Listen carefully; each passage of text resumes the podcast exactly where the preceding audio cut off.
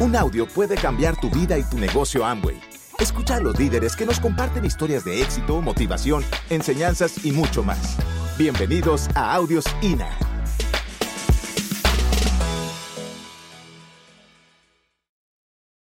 Yo quisiera hacer un reconocimiento público a Amway Corporación, porque en medio de todas las dificultades que podamos tener en Latinoamérica y en el mundo entero, ellos deciden quedarse y la prueba está en Venezuela, ¿sí? Eh, a pesar de tener todo en contra, a pesar de que muchas multinacionales decidieron irse del país, Amway dijo, mientras exista una persona que crea que podemos hacerlo, nosotros nos quedamos como sea en Venezuela. Y eso lo queremos reconocer a Amway Corporación. Y bueno, un día estaba recordando, cuando yo me auspicio en el negocio de Amway, eh, a mí me costó muchísimo calificarme a plata. O sea, me tomó 26 meses y quiero, quiero decirle que no estoy orgulloso de eso, ¿no? O sea, pero fueron 26 meses para entender cómo armar esa calificación, cómo hacerlo. Y fue en una convención y fue un 17 de febrero. Y una esmeralda en la tarima, por primera vez, o al menos por primera vez lo había entendido yo, me dijo, me dijo, yo estaba, yo sentía que me estaba hablando solamente a mí. ¿Sí? A veces uno siente que le están hablando solo a uno, ¿sí o no?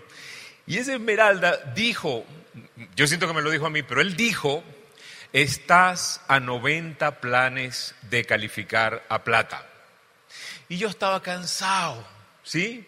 Yo había cruzado esa puerta y había entrado y había agarrado la mano de mi esposa y le había dicho, mi amor, esta es la última vez que entramos yo era, en, esa época había 6%, estamos hablando del Mesozoico, el Paleolítico de Amway, ¿sí? O sea, el 6% fundador sólido, muy sólido, ¿sí? Y fíjate, yo le dije, mi amor, es la última vez que entramos en esta calificación, mírame a los ojos porque nos vamos a hacer líderes de este negocio. Entonces yo entré, cuando yo entré a la convención que fue 16 y 17 de febrero, yo entré así con la expectativa de encontrar la respuesta. O sea, el que busca, encuentra, ¿sí? Y, yo estaba ahí, esa esmeralda se para en el escenario y dice, un, mexicano, eh, eh, pero ya viviendo en Estados Unidos, dice, estás a 90 planes de calificar. No me dijo, estás a 90 días Estás a 90 planes, ¿sí? O sea, por primera vez lo vi en términos de la acción y no del tiempo. Hasta ese momento yo pensaba que había que pagar alguna colegiatura, todavía me falta. No, era tiempo. Entonces yo entendí que era la acción la que me iba a llevar.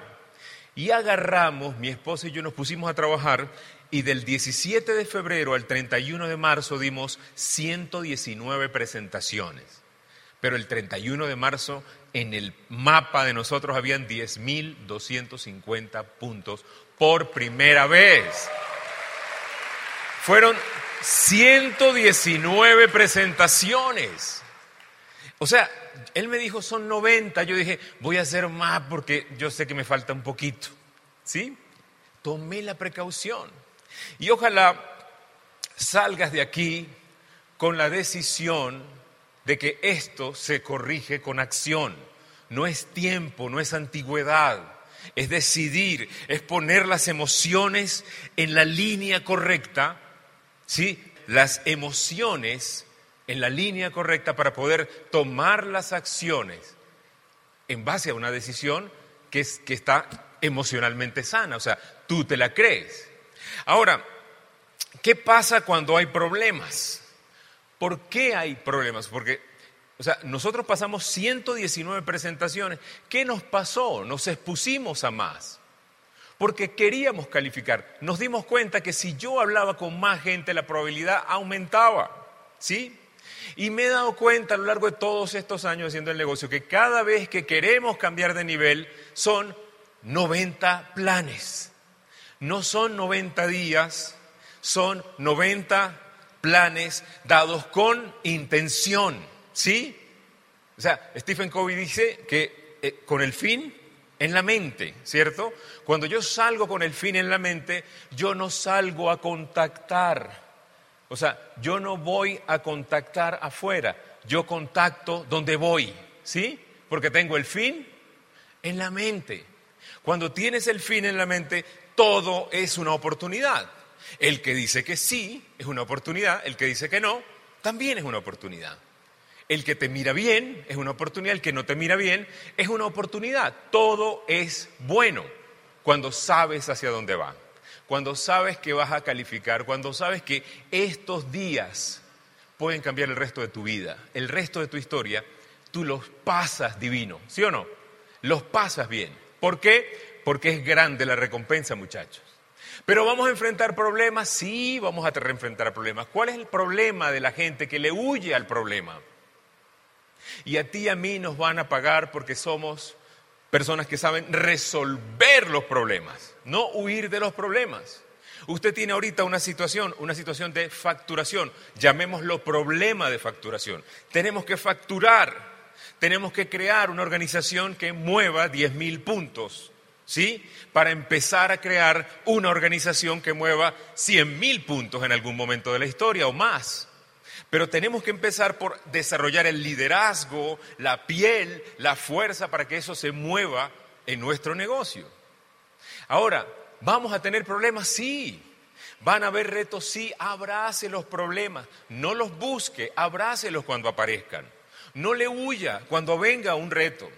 Mira, eh, nos invitaron a hacer una presentación en Estados Unidos y una persona hicieron una sesión de preguntas, ¿sí? Y una de las preguntas me la lanzaron a mí, me dicen, ¿cómo en Venezuela, con todo en contra, ustedes calificaron?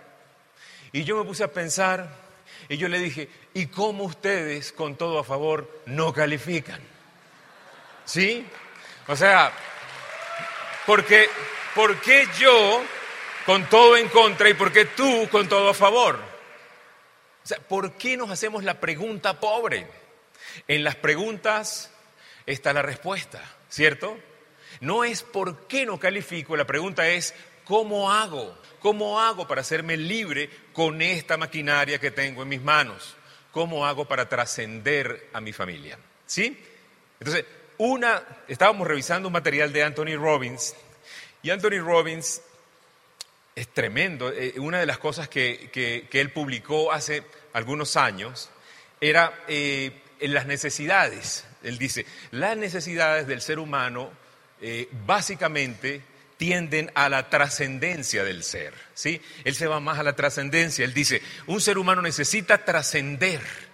Es la eh, eh, emoción rectora, es la, lo que le mueve al ser humano, es trascender por encima de todas las cosas. Pero preguntémonos, ¿qué es trascender? ¿Qué es trascender? ¿Qué respuesta? Cuando alguien te dice, ¿qué es trascender? ¿Qué le respondes? ¿Qué, dicen ustedes? A ver, algunas ideas. ¿Qué es? ¿Dejar un legado? ¿Qué más? ¿Cómo? Ir más allá, dejar un legado. ¿Cómo? Salvar vidas. Todo eso, todo eso está bien, parece trascender. Vamos a poner un ejemplo. Vamos a imaginarnos que un señor un caballero tuvo siete hijos. Siete hijos, ¿sí? Y a los siete hijos les dio educación universitaria, les dio techo, les dio abrigo, amor, comida, les dio un hogar. A siete hijos. Él trascendió. ¿Sí? ¿Sí o no? No. No, no trascendió porque ¿quién lo manda a tener siete hijos? ¿Sí o no? Son de él. Le tocaba. O sea, es el padre, tiene que dar la educación. Eso no es trascender. Trascender es cuando él, que tiene siete hijos, le da educación a sus siete hijos, pero también le da a uno que no es hijo de él. En ese que no le correspondía, él trascendió. ¿Sí? Él trasciende o tú trasciendes cuando haces no solo lo que te toca hacer, sino cuando haces más de lo que te corresponde. Cuando empiezas a que tu vida cuenta para más personas, ¿sí? Entonces, una de las necesidades más grandes es trascender y todos queremos trascender, pero para trascender tenemos que resolver el problema de la supervivencia. Y el problema de la supervivencia se resuelve con la convivencia. No podemos convivir si no sabemos sobrevivir. Por eso el negocio de Amway es tan perfecto, porque nos permite a nosotros resolver el problema de la papita. El problema de la papita lo resolvemos para no estar en supervivencia y poder entrar en convivencia, poder empezar a, disfrutar de lo que es importante en la vida, de un buen desayuno, pero no con el hambre de comer rápido, sino con el hambre de disfrutar la comida, ¿sí? Con las ganas de disfrutar a tus hijos, con el tiempo. Entonces, para eso tenemos que resolver los problemas. El otro día estaba revisando un autor eh, que me encanta y dice, los problemas tienen cuatro, cuatro razones. Los problemas son, número uno, para formarnos. Número uno, los problemas son para formarnos. ¿Sí? O sea, cuando, cuando algo no se está formando es un problema. Pero los problemas son para formarnos. Un bebé, un bebé recién nacido, es hermoso, ¿sí o no? Pero la belleza de ese bebé recién nacido contrasta cuando el doctor dice el niño tiene un problema de formación, ¿sí o no? O sea, el niño hermoso ya sigue siendo hermoso, pero hay un problema de formación, no se está formando. Los problemas nos forman, necesitamos formarnos, necesitamos aprender algunas cosas que no sabemos, las aprendemos porque hay problemas que nos meten en aprendizaje. Número uno, los problemas son para formarnos. Número dos, los problemas son para corregir un camino. Probablemente ya estás formada, formado. Probablemente ya emprendiste un camino, pero necesitábamos un problema para cambiar el rumbo errático que estábamos teniendo. ¿Sí? Entonces, los problemas son número uno para formarnos y número dos para corregir.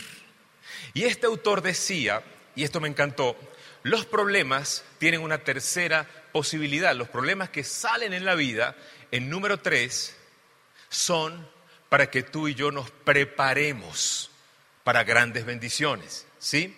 Yo creo que eso es más o menos lo que está pasando en Venezuela, que yo creo que pasaron una serie de problemas para que nosotros pudiéramos prepararnos para las grandes bendiciones que nos esperan adelante, ¿sí o no? Eso es, prepararnos para las bendiciones, ¿sí?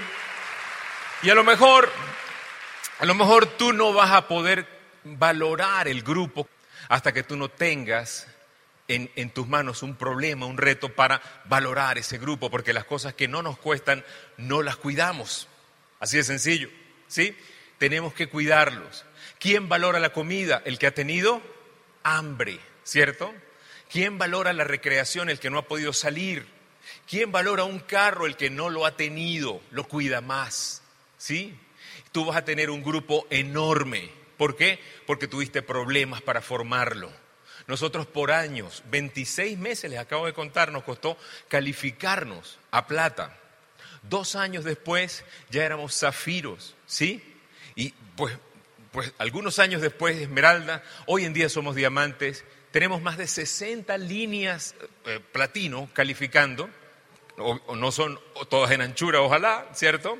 Pero están en nuestro grupo 60 platinos, cuatro esmeraldas y un diamante ejecutivo en nuestro grupo. Después de que nada pasaba, todo empezó a pasar. ¿Sí me explico? Todo empezó a pasar, pero nada pasaba. ¿Por qué? Porque estábamos formando el músculo, ¿cierto? Estábamos formándonos porque el problema es para formarnos, para corregir y también para prepararnos para bendiciones. Pero este autor, y ya estoy terminando, decía, los problemas son también para vacunarnos. Vacunarnos. Yo sí, pero ¿cómo vacunarnos? Sí, vacunarnos porque a veces podemos desarrollar engorde de cabeza, ¿sí o no? Yo soy cabezón, pero digo engordar la cabeza, el ego, me refiero al ego a veces el ego, el ego se sale de su sitio porque pues necesitábamos como un, un toquecito para poder entender que no somos más que nadie, no somos menos que nadie, simplemente nosotros decidimos ser diferentes y no podemos restregarle a nadie nada en la vida. Convirtámonos en imanes de bendiciones y de gente que quiera unirse a todo este ambiente maravilloso que estamos creando.